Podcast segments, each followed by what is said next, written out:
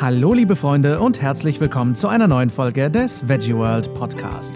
Ich bin der Lars und liefere euch wie jeden Montag Tipps, Infos und Interviews rund um das Thema Vegan. Und heute spreche ich mit Ernährungskoryphäe Nico Rittenau darüber, ob High Carb das neue Low Carb ist und stelle euch veganen Honig vor. Schön, dass ihr eingeschaltet habt, ihr Lieben. Vegane Ernährung zieht ja einige Vorurteile mit sich. Eins der bekanntesten ist wahrscheinlich, äh, wo kriege ich dann genug Protein her? Oder äh, wenn ich keinen Käse mehr kriege, was soll ich dann eigentlich noch essen? Äh, viele besorgte Fragen haben wir ja glücklicherweise in diesem Podcast schon beruhigenderweise beantworten können.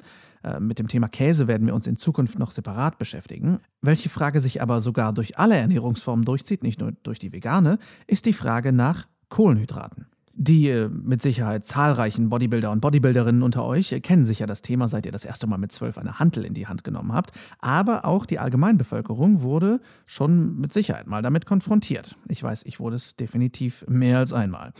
Low Carb oder die geringere Zufuhr von Kohlenhydraten soll deutlich gesünder sein als High Carb, also die Zufuhr von vielen Kohlenhydraten in unserem Speiseplan.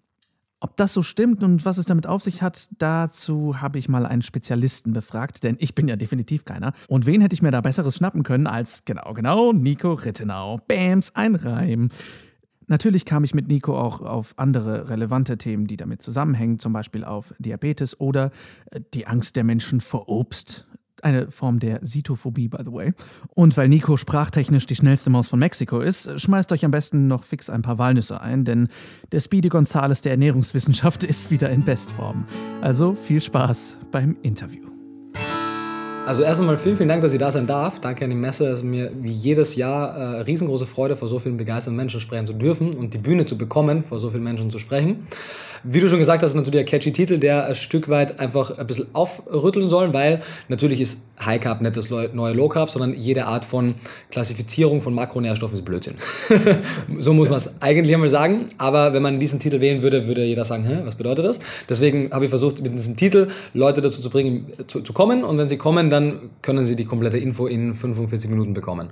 Und worauf der ja anspielt, und das bin ich schon sehr der Meinung anhand der Literatur, die mir zur Verfügung steht, dass Low Carb Ernährungsformen per se in den meisten Fällen keine schlaue Idee sind. Im Umkehrschluss sind aber High Carb Ernährungsformen per se auch keine schlaue Idee. So. Nicht, wollen wir darüber sprechen oder was genau? Sehr, sehr gerne. Ich habe ja letztens in unserer achten Folge über regionale Superfoods mit Dirk Meyer darüber gesprochen, auch über ketogene Ernährung. Er hat das ja mal eine Weile gemacht und äh, naja, wurde richtig bräsig im Kopf, weil ihm dann eben die Kohlenhydrate regelrecht fehlten. Also lass uns da gerne drüber sprechen. Ja, genau. Also liebe Grüße an Dirk, auch natürlich guter Freund von mir und auch ein sehr guter Ernährungswissenschaftler. Und ja, was er sagt, sehen wir auch in großen Studien. Es gibt ja Studien, die zeigen, und darauf hängen sich auch Low-Carb-Anhänger auf, man sieht unter Low-Carb-Ernährungsformen, die ähm, hypokalorisch, also die nicht den Bedarf decken an Kalorien, sogar noch etwas größere Gewichtsverluste als bei, bei anderen Formen von Ernährungsweisen. Hängt A damit zusammen, dass äh, wenn wir uns Low-Carb ernähren, also Low-Carb heißt ja mit sehr wenig Kohlenhydraten, meistens sehr viel Fett und äh, moderate bis hohe Mengen an Eiweiß. In den meisten Fällen heißt das Fett, Protein betont mit tierischen Produkten, weil mit Pflanzen würde es heißen Öle, Avocados, Nüsse. Das wäre relativ einseitig. Das heißt, meistens geht das einher. Und das hat der Grund, warum ich über Low Carb oft spreche, weil für die meisten Leute heißt Low Carb synonym äh, Tierprotein betont natürlich und, und High Carb meistens halt sehr Pflanzen betont, weil Pflanzen halt viele Kohlenhydrate haben. Und man sieht in, den, in den Studien zum einen, ja, es findet mehr Gewichtsverlust statt, weil wenn man keine Kohlenhydrate isst, der Körper muss seinen Blutzuckerspiegel natürlich trotzdem aufrechterhalten. Das heißt, was macht er am Anfang? Er nimmt seine Reserven. Wir haben Kohlenhydratreserven, das nennt sich Glykogenspeicher, die haben wir in der Muskulatur, die haben wir aber auch in unseren Organen, in der Leber zum Beispiel. Und die kann der Körper verwenden, um den Blutzuckerspiegel zu stabilisieren, um den roten Blutkörperchen in den Erythrozyten auch äh, Kohlenhydrate zur Verfügung zu stellen, weil die brauchen die. Und das Gehirn braucht auch sehr viel Glucose. Das kann aber an gewissen Zeitpunkt zum Teil umstellen, aber es braucht Kohlenhydrate. Und wenn diese äh, Glykogenspeicher geleert werden, da ist auch Wasser mit angebunden. Und dieses Wasser, was dann mit abgebaut wird, führt natürlich auf der Waage genauso zum Gewichtsverlust. Das soll heißen, wenn Menschen in den ersten Tagen und Wochen an der Low Carb Ernährung mehr abnehmen, heißt das, würde man eine Fettmessung machen, würden die nicht wirklich mehr Fett abnehmen. Die haben nur mehr Gewicht abgenommen, nämlich Wasser. Okay. Und wenn das das Ziel von Leuten ist, ja, dann, dann wäre das eine Möglichkeit. Und problematisch sind aber zwei Dinge. Erstens merken wir schon äh, kurz- und mittelfristig, das hat Dirk auch angesprochen, das wird auch äh, in, den, in den großen randomisierten Studien gezeigt, dass die Nebenwirkungen einfach schon, schon stärker sind. Also selbst im Vergleich mit einer schlechten westlichen Mischkost, die leider meistens der Parameter zum Vergleich ist, also nicht eine tolle vollwertige Ernährung, sondern westliche Mischkost verglichen mit einer Low-Carb-Ernährung oder meistens einer ketogenen Ernährung, also einer ganz strengen Low-Carb-Ernährung. Die Leute haben mehr Mundgeruch, sie fühlen sich schlechter, sie haben mehr Hautausschlag, sie haben generell mehr Unwohlsein. Sie fühlen sich einfach schlechter und das hat natürlich mit diesem metabolischen, also mit dem Stoffwechselumschwung von wir verbrennen hauptsächlich Zucker, Glucose, weil das ist unser Treibstoff zu, wir verbrennen Ketonkörper, also Stoffwechsel, ein Produkt aus dem Fettstoffwechsel und das funktioniert bei manchen etwas besser, bei manchen etwas schlechter. Mittelfristig gewöhnen sich die meisten daran zumindest was das Unwohlsein angeht, aber definitiv in der Kurzfristigkeit nicht und, und das ist langfristig das große Problem, wir sehen einfach, und das gibt immer noch Cholesterin-Skeptiker, äh, die, wie Dr. Michael Greger so schön sagt, in der Literatur als Flat Earther bezeichnet werden, also Leute, die auch bestreiten, dass die Erde eine Kugel ist, weil ungefähr so klar ist der Zusammenhang zwischen Cholesterin, Arteriosklerose und Herzerkrankungen. Ja? Wir haben Meta-Analysen von knapp 400 äh, kontrollierten Experimenten, wo Menschen gesättigte Fette, die abgesehen von manchen bestimmten Pflanzen, Kokos und Palmöl und äh, Kakaobutter hauptsächlich in tierischen Produkten vorkommen. Und wir sehen, dass die Menge an gesättigten Fett äh, den Cholesterinspiegel erhöht. Umso mehr gesättigte Fette, umso höher der Cholesterinspiegel. Und wenn der Cholesterinspiegel gesamt über 150 ist, beziehungsweise der LDL, der böse Cholesterin, über 70 ist, ähm, dann sehen wir Voranschreiten an Arteriosklerose, also diese Plaques, diese Ablagerungen in den Gefäßwänden. Und je nachdem, wo die Ablagerungen sind, Herzkranzgefäße, Herzinfarkt, oben Richtung äh, Gehirn, Schlaganfall. Und das ist langfristig das Problem. Also wir, wir sehen bei diesen ganzen ketogenen Ernährungsformen, deren hauptsächliche Energiequelle Fett ist, die ganzen Low-Carb-Ernährungsformen, einfach ein klassisches Voranschreiten an Arteriosklerose. Und wir sehen in keiner Ernährungsform äh, ein Stoppen von Arteriosklerose oder gar ein Reversieren. So, habe ich noch nie gesehen. Im Gegensatz zu rein oder überwiegend pflanzlichen Ernährungsformen Dr. Ornish, äh, der Heart Health Trial in 1990 meines Wissens und dann ein paar Jahre später äh, Dr. Corporal Esses, den auch mit seinen Trials, der Herzerkrankungen reversieren konnte. Sowas sehen wir mit Low Carb Ernährungsformen einfach nicht. So und dementsprechend äh, ist es mir ein großes Anliegen, dieses Wissen über Low Carb Ernährungsformen die Leute zu bringen. Man könnte natürlich und da gab es auch von von Unnatural Vegan auf YouTube ein schönes Video, die, äh, ich weiß nicht, ob es Low Carb oder wirklich schon ketogen war, ähm, also sehr, sehr kohlenhydratreduzierte Ernährungsform vegan gemacht hat. Es geht, aber sie meinte natürlich auch, äh, nicht besonders kulinarisch ansprechend. Aber es wäre tatsächlich die einzige Variante vegan, wie man Low Carb machen könnte und die offiziellen Empfehlungen in Bezug auf gesättigte Fette einhalten könnte. Weil natürlich jedes von diesen Low Carb Ernährungsformen stellt die offizielle Ernährungspyramide auf den Kopf. Also jede Ernährungsgesellschaft der Welt äh, spricht genau vom Gegenteil von einer gesunden Ernährung als das, was die Low Carb Befürworter sagen. Und wenn wir jetzt generell über Kohlenhydrate reden, da habe ich ja schon oft Begriffe gehört wie High Glycemic, Low Glycemic, den glykämischen Index. Vielleicht kannst du da mal ganz kurz erklären, was das überhaupt bedeutet und welche Lebensmittel da generell in welchen Index fallen oder ähnliches. Gerne. Also da kommen wir zumindest schon mal zum wichtigen Punkt, weil was ja die meisten Low Carb äh, Verfechter, Advocates machen, sie werfen alle Kohlenhydrate in einen Topf. Und bei jedem einzelnen kontroversen Thema, was wir heute, gestern oder auch übermorgen besprechen werden, es steckt meistens schon eine Kernwahrheit drin. Sonst würde es auch nicht so populär werden. Und natürlich auch bei Low Carb Ernährungsformen, wenn die sagen, dass Weißmehl, raffinerierte Zucker, ähm, High Fructose Corn Syrup und ähnliches schlecht ist, ja, da haben die total recht. Und das sind die Art von Kohlenhydrate, isolierte, raffinierte Kohlenhydrate, die wir auf jeden Fall auf ein Minimum reduzieren sollen. Gar keine Frage. Trotzdem sollten wir dann als Alternative zu der weißen Pasta halt die Vollkornpasta nehmen und nicht äh, das Rindersteak. So, ganz äh, plump gesagt. Und zu deiner Frage, ähm, der glykämische Index von Jenkins und seinen Wissenschaftlern erfunden oder ja, ähm, kreiert, erfunden ist es entwickelt, aber kreiert worden, äh, spiegelt wieder, wie hoch der Anstieg des Blutzuckerspiegels nach dem Verzehr von verschiedenen Kohlenhydratträgern ist. Die Glucose ist hier der Referenzwert, also der reine Zucker in Wasser gelöst und der führt zum relativ starken Blutzuckeranstieg und verschiedene Kohlenhydratträger dann eben zum ebenfalls hohen oder zum niedrigen.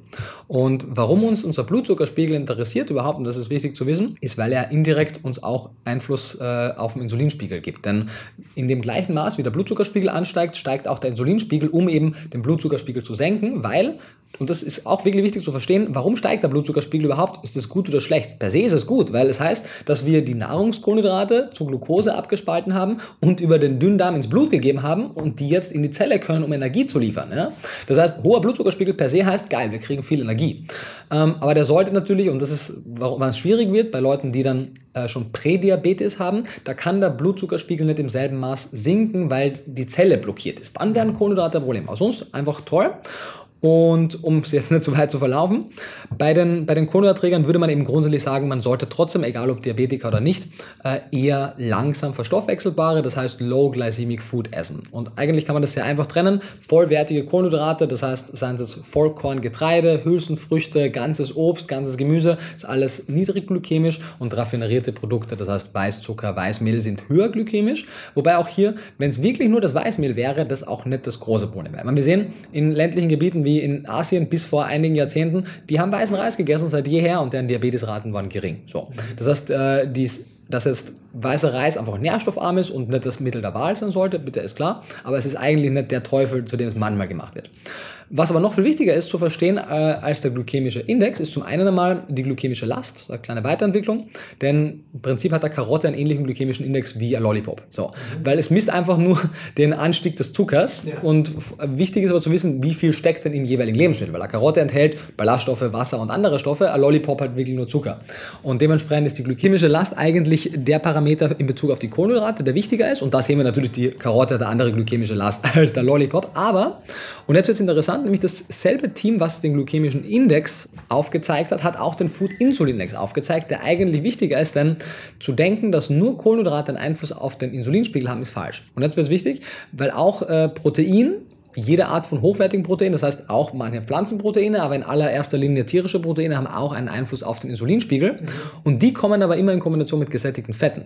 Außer man isst jetzt Magerquark oder gehäutete Hühnerbrust. Aber alle anderen tierischen Produkte haben mehr oder weniger große Mengen an gesättigtem Fett. Und jetzt wird es halt schwierig. Und deswegen sehen wir auch die höheren Diabetikerraten nicht bei den Veganern, die ja voll viel Kohlenhydrate essen, sondern bei den Menschen, die viel Fettprotein betont essen. Weil die gesättigten Fette blockieren die oder zumindest senken die Sensitivität der Zellen die eigentliche, also die Insulinrezeptoren, die ja dafür verantwortlich sind, dass der Zucker ins Blut kommt und dass das Insulin wirken kann. Das heißt, hier haben wir schon eine Blockade und durchs Protein wird ebenfalls auch der Insulinspiegel gesenkt. Und meistens kommt das Protein dann auch noch in Kombination mit schnell verfügbaren Kohlenhydraten, weil meistens essen wir einen Burger mit Weißbrot. Hm. Und das ist dann wirklich das Problem und da sehen wir halt die, die größten Schwierigkeiten.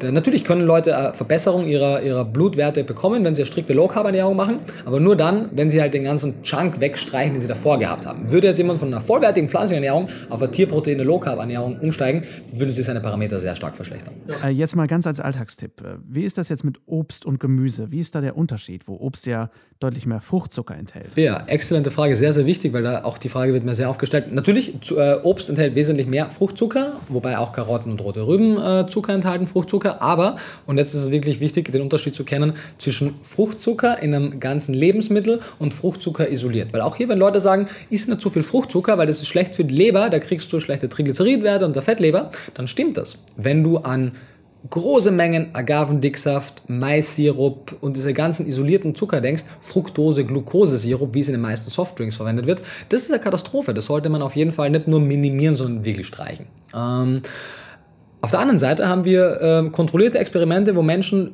20 und mehr Portionen am Tag Obst gegeben wurde. Also die haben sich praktisch nur von Obst ernährt über ja. Wochen und Monate hinweg. Und was ist passiert? Ihre Blutwerte haben sich verbessert. Triglyceride wurden besser, LDL-Cholesterinspiegel wurde besser. Sie haben nicht zugenommen oder Leberverfettung bekommen. Ähm, von daher ist die Empfehlung ganz klar, jeden Tag Obst zu essen. Beeren sind äh, die nährstoffreichsten in den meisten Fällen, aber jedes Obst ist großartig. Trotzdem empfehle ich natürlich nicht nur Obst zu essen, weil der Sättigungseffekt von stärkehaltigen Getreiden ist besser. Und Obst liefert vieles, aber aber nicht alles. Von daher sollte Obst einfach ein Bestandteil sein von den fünf Hauptlebensmittelgruppen, aber nicht der einzige. Und wenn Leute eine Malabsorption haben an Fructose, haben auch viele, auch hier sagen ganz klar, auch offizielle äh, Ratgeber, nicht einfach lebenslange Fructosekarenz, sondern die Ursache beheben, damit wir Fructose wieder gut verstoffwechseln können, weil sonst nehmen wir uns das Obst weg und wie wir anhand der Global Burden of Disease Study sehen, das ist äh, von äh, der Gates Foundation, die mitunter, es gibt zwei Riesenstudien und das ist eine davon, äh, die ganz klar gezeigt hat, von allen Ernährungsmustern, Fehlern wie positive Dinge, die wir machen können, ist wenig Obst essen der größte Risikofaktor für frühzeitige Mortalität und Invalidität. Noch vor Gemüse und Nüssen und allem anderen ist es Obst, weil das halt unterschätzt wird. Jeder weiß, dass Gemüse gesund ist, aber viele haben Angst vor Obst. Und ja. das sollte man nicht haben. Ja, definitiv. Äh, was ich ganz spannend finde, ist auch der Zusammenhang zwischen Diabetes, Zucker und vor allem auch Fett. In einigen Interviews in deinem wunderbaren Plant-Based Symposium ist ja genau das auch Thema. Äh, dass der Zusammenhang zwischen Diabetes, Zucker und Fett ein anderer ist, als viele bisher dachten. Vielleicht magst du das mal kurz erklären. Gerne. Also sehr komplexes Thema. Dr. Neil Barnard vom Physicians Committee for Responsible Medicine hat da sehr gute Forschung auch dazu betrieben. Das heißt, am allerbesten nachlesen kann man es in seinem Buch oder in seinem Interview vom Symposium. Aber nicht nur er, sondern viele andere Leute haben Forschung dazu gebracht. Man muss sagen, in allererster Linie, Diabetes heißt ja, Diabetes mellitus Typ 2, ist eine Insulinresistenz. Das heißt, es gibt nicht zu wenig Insulin, im Gegenteil, am Anfang gibt es sogar zu viel Insulin, sondern die Zelle ist resistent. Und das wird sie in allererster Linie durch Fett, wobei man hier sagen muss, dass einfach Körperfett per se das größte Problem ist. Heißt, wenn Leute ihr Körperfett verlieren, egal durch High Carb oder Low Carb, wird auch ihre äh, Insulinresistenz sinken. Von daher ist es schon so, dass in manchen Fällen eine Low Carb Ernährung besser ist als eine westliche Form. Aber der Punkt ist ja, wie nimmt man Körperfett zu? Naja, ein Gramm Fett hat 9 Kilokalorien, ein Gramm Kohlenhydrate, Protein 4 und Kohlenhydrate liefern Ballaststoffe, die sättigen. Das heißt, ich sehe hier nicht mit Low Carb Ernährungsformen den Schlüssel der Weisen mit äh, am Esslöffel Öl, der 130 Kilokalorien hat. Das heißt, meistens korreliert eine hohe Fettaufnahme auch mit einem hohen Körpergewicht, denn natürlich, und das muss man dann auch erstmal mal ansprechen, dass ja Fett per se überhaupt kein Problem ist, in Nüssen, in Samen, in Avocados, in Oliven etc., sondern in isolierter Form ein großes Problem ist und natürlich in Form von Butter und Sahne und Schmalz. Ähm, und die vor allem, also Körperfett um die, also viszerales Fettgewebe, was sich um die Organe bildet, wenn wir Übergewicht haben, die sorgen zum großen Teil dafür, dass eben die Sensitivität der Zelle, über die wir gesprochen haben, gesenkt wird und dann Blutzuckerspiegel steigt damit der Insulinspiegel steigt und jetzt wäre eigentlich alles toll. Insulin dockt an den Rezeptor, der öffnet die Zelle, Zucker kann rein, Zucker wird verstoffwechselt, alles ist super. So würde es eigentlich funktionieren und so funktioniert es aber nicht, wenn wir Resistenz haben, weil dann haben wir einen hohen Blutzuckerspiegel, Insulin wird von der Bauchspeicheldrüse ausgestoßen, bis jetzt alles super und dann haben wir sozusagen den Schlüssel, wie Dr. Liebanal sagt, das Insulin, wir haben das Schloss, den Insulinrezeptor, aber das Schloss ist mit Kaugummi verklebt und das ist das intrazelluläre Muskelfett, was wir durch Übergewicht und durch zur großen Menge an Nahrungsfett bekommen. Und das sind hauptsächlich der gesättigte Teil, äh, also die gesättigten Fettsäuren in dem Fettsäurespektrum, die A, Problem sind für den Cholesterinspiegel, damit ganz viele andere Probleme auch hervorrufen, aber eben auch die Sensitivität der, der, der Zelle ähm, vermindern. Und wie wir auch sehen aus Untersuchungen, zum Beispiel aus der Schweiz, dass äh, gut gefüllte Eisenspeicher auch die Insulinsensitivität verringern. Wo finden wir große Eisenquellen? Natürlich in rotem Fleisch und in äh, Organen. Das heißt, wir haben hier ganz viele multifaktorale Ursachen für ein Krankheitsbild, aber wenn man es ganz einfach runterbrechen würde, und das mag an manchen Stellen zu simplifiziert sein, aber am Ende des Tages kann man schon sagen, dass tierische Produkte das Problem sind, aufgrund ihrer Fettsäuren, ihrer ungünstigen, des Cholesterins und dem Protein, was den IGF-1-Spiegel erhöhen kann in großer Menge. Genau, und deswegen sind die Kohlenhydrate, wenn das mit der Insulinsensitivität funktioniert, nicht das Problem. Haben wir einen hohen Blutzuckeranstieg, dann viel Insulin, dann kommt in die Zelle und wir fühlen uns toll. Okay. ja, gar kein Problem. Für einen Diabetiker natürlich, der muss auf seinen Zucker aufpassen, aber wir können natürlich als Diabetiker, und ich habe ja auch in meiner Familie und auch in meinen Klienten viele Diabetiker, wir können natürlich so weitermachen, dass die einfach ihr Leben lang Low Carb essen, damit den Blutzuckerspiegel unten halten, aber ihr Risiko für Herzerkrankungen erhöhen. Oder wir sagen, wir hören auf, an den Symptomen zu schrauben und gehen in die Ursache und wollen das intrazelluläre Fett aus der Zelle kriegen und damit die Glycemic Performance wieder ähm, ja, in die richtigen Wege leiten. Wenn man jetzt schon vegan lebt und Diabetes hat, ist da noch was zu tun? Kann man da überhaupt noch dem Ganzen entgegenwirken? Ja, ganz stark. Also Diabetes mellitus Typ 2, wenn der nicht schon seit Jahrzehnten äh, manifest ist und Leute schon, weil auf einem gewissen Punkt kann es auch sein, dass die dann auch insulinpflichtig werden, was aber am Anfang nie der Fall ist, weil da funktioniert die Bauchspeicheldrüse noch gut. Wenn wir in den ersten Jahren da drauf kommen, das sehen wir auch unter anderem wieder mal an der Arbeit von Dr. Banar, da können wir den Diabetes wirklich an der Ursache bekämpfen und reversieren. Also Diabetes ist eine der am besten ansprechenden Krankheiten auf Ernährungsintervention. Bei Typ 1, da gibt die Bauchspeicheldrüse einfach kein Insulin mehr her. Das heißt, da kann man Verbesserungen äh, erzielen, aber keine Heilung, außer man transplantiert die Bauchspeicheldrüse, klar. Aber Typ 2 Diabetiker können innerhalb von wenigen Wochen bis hin zu wenigen Monaten ihren HbA1c, das ist ein Langzeitzuckerwert, wie ein Nicht-Diabetiker regulieren, indem sie sich etwas bewegen, wobei hier bewegen meistens dafür steht, aktiv zu sein, um Körpergewicht zu reduzieren, was in erster Linie auch die Ernährung dann machen wird. Mhm. Äh, die Menge an also Dr. Banar empfiehlt generell die Menge an Fetten gering zu halten. Ich würde sagen, da zählen schon Öle bis zu einem gewissen Grad dazu, wobei es hier in erster Linie auch um die wenigen gesättigten Quellen in der veganen Ernährung geht. Ansonsten Kohlenhydrate in großen Mengen zu essen, weil das ist unser Energieträger. So, wenn wir die Fette reduzieren, müssen wir die Kohlenhydrate raufschrauben, weil Protein ist kein guter Energieträger und wir haben dann nichts mehr anderes zur Wahl. Und der Körper wird dann auch relativ schnell damit zurechtkommen. Wenn Menschen schon insulinpflichtig sind, müssen sie halt mit ihrem Diabetologen, Internisten oder wen auch immer äh, Rücksprache halten, denn Insulin ist ein sehr mächtiger Wirkstoff. Genauso wie auch eine Ernährungsintervention sehr mächtig ist. Und beides zusammen kann dann, wenn es kollidiert, schwierig werden, weil dann kann Unterzucker und alles Mögliche entstehen. Das heißt, man wird in enger Absprache mit seinem Diabetologen Schritt für Schritt mit der Ernährungsintervention seine Insulindosis echt anpassen äh, können, nach unten schrauben können, beziehungsweise wenn man noch kein Insulin nimmt, dann wird es entspannter laufen, dann wird sich die Insulinsensitivität von alleine einstellen und dann wird man relativ schnell zum Punkt kommen, wo man aus den fünf Lebensmittelgruppen, Obst, Gemüse, Hülsenfrüchte, Vollkorngetreide und das fünfte Samen und Nüsse in Moderation, äh, wieder alles essen kann, äh, weil die Ursache behoben ist und nicht an den Symptomen rumgedoktert worden ist. Genau. Also wenn jemand Diabetiker ist, dann schlechte Nachricht, die Person hat Diabetes, aber die gute Nachricht ist, die Person muss es nicht mehr länger haben. Ähm, Dr. Neil Banar, äh, Dr. Banars Program for Reversing Diabetes, auf Deutsch Dr. Banars wundersame Methode gegen Diabetes, klingt auf Deutsch etwas schwierig aus meiner Sicht, aber ist das gleiche gute Buch. Und da kann man und auch im Talk, im Symposium sehr viel darüber erfahren. Also Good News für jeden, der das noch hat und nicht mehr haben möchte. Jetzt sind wir schon wieder so wissenschaftlich geworden. Was ist denn so die äh, Schlüsselaussage, die Take-Home-Message, die du uns mitgeben möchtest? Die Kernfrage ist ja, was ist jetzt besser, High Carb oder Low Carb oder was auch immer. Und der wichtigste Punkt, den man immer sehen muss, wir essen ja keine Nährstoffe. Wir essen ja keine Makro- oder Mikronährstoffe, sondern wir essen Lebensmittel.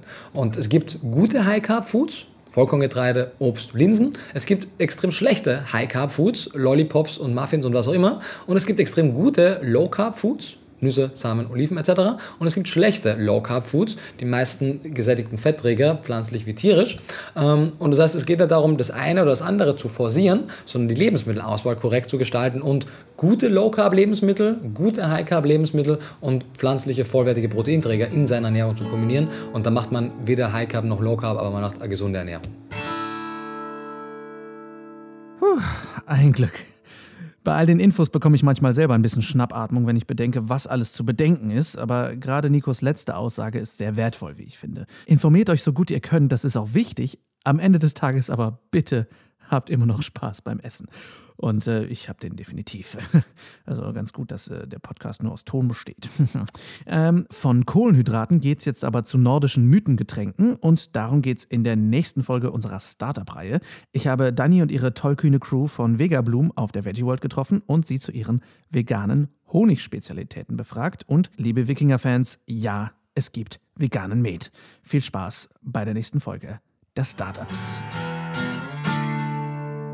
Ich stehe hier in der Startup-Area der Veggie World und ich stehe hier bei Vegabloom.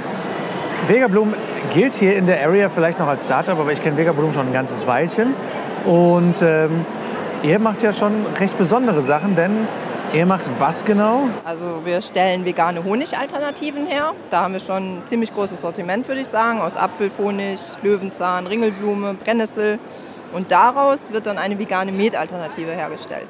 Da stellen sich jetzt wahrscheinlich viele die Frage, warum eigentlich veganen Honig? Warum verzichten die Leute überhaupt auf Honig und warum stellt ihr eine Alternative dazu her? Ja, weil Honig an sich ist nicht vegan, ist halt von den Bienen, ist ein tierisches Produkt, wird den Bienen weggenommen, die das ja eigentlich für sich und ihre Nachkommen produzieren. Und wir machen halt da eine vegane Alternative, die die gleiche Konsistenz hat, die man auch zum Kochen, Backen, Süßen benutzen kann. Und woraus stellt ihr das dann her? Wenn ihr, ich meine, raubt ihr Bienenstöcke bei Nacht aus, wenn keiner zu Hause ist oder was macht ihr? Nee, also wir machen die komplett selber. Das ist halt aus Apfelsaft, aus Ringelblumen, aus Sonnenblumen, aus den verschiedenen Blüten. Das wird mit Zucker aufgekocht, verschiedene Gewürze. Ich sage immer, es ist ein bisschen wie Marmelade machen, nur wesentlich länger und umständlicher. es dauert länger und klebt mehr. Und veganer Met, wie kann ich mir das vorstellen? Das ist halt eine Met-Alternative. Es ist ja eigentlich ein Honigwein, den man so auf Mittelaltermärkten oder so trinkt.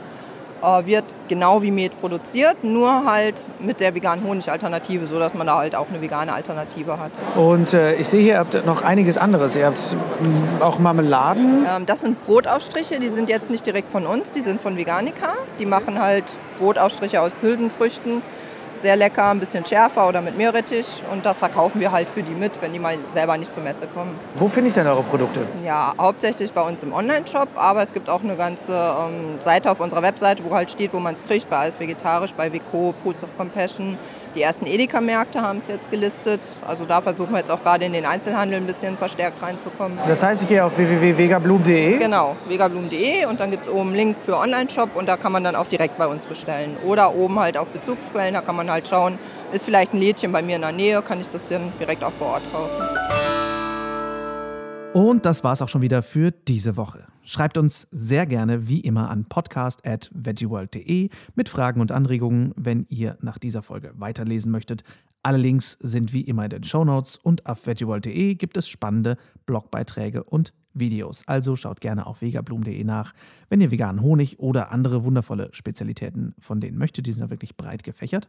Und ich kann euch wie immer nur Nico Rittenau und seine Seite ans Herz legen und das Plant-Based Symposium, die unglaublich geile Videoreihe zum Thema Ernährung, die er da auf die Beine gestellt hat. Nächstes Wochenende ist übrigens die Veggie World in Brüssel. Schaut also da gerne vorbei, wenn ihr möchtet. Und nächsten Montag spreche ich mit Nico darüber, wie sich die Welt eigentlich so entwickelt, welche Rolle Kulturfleisch darin spielen kann.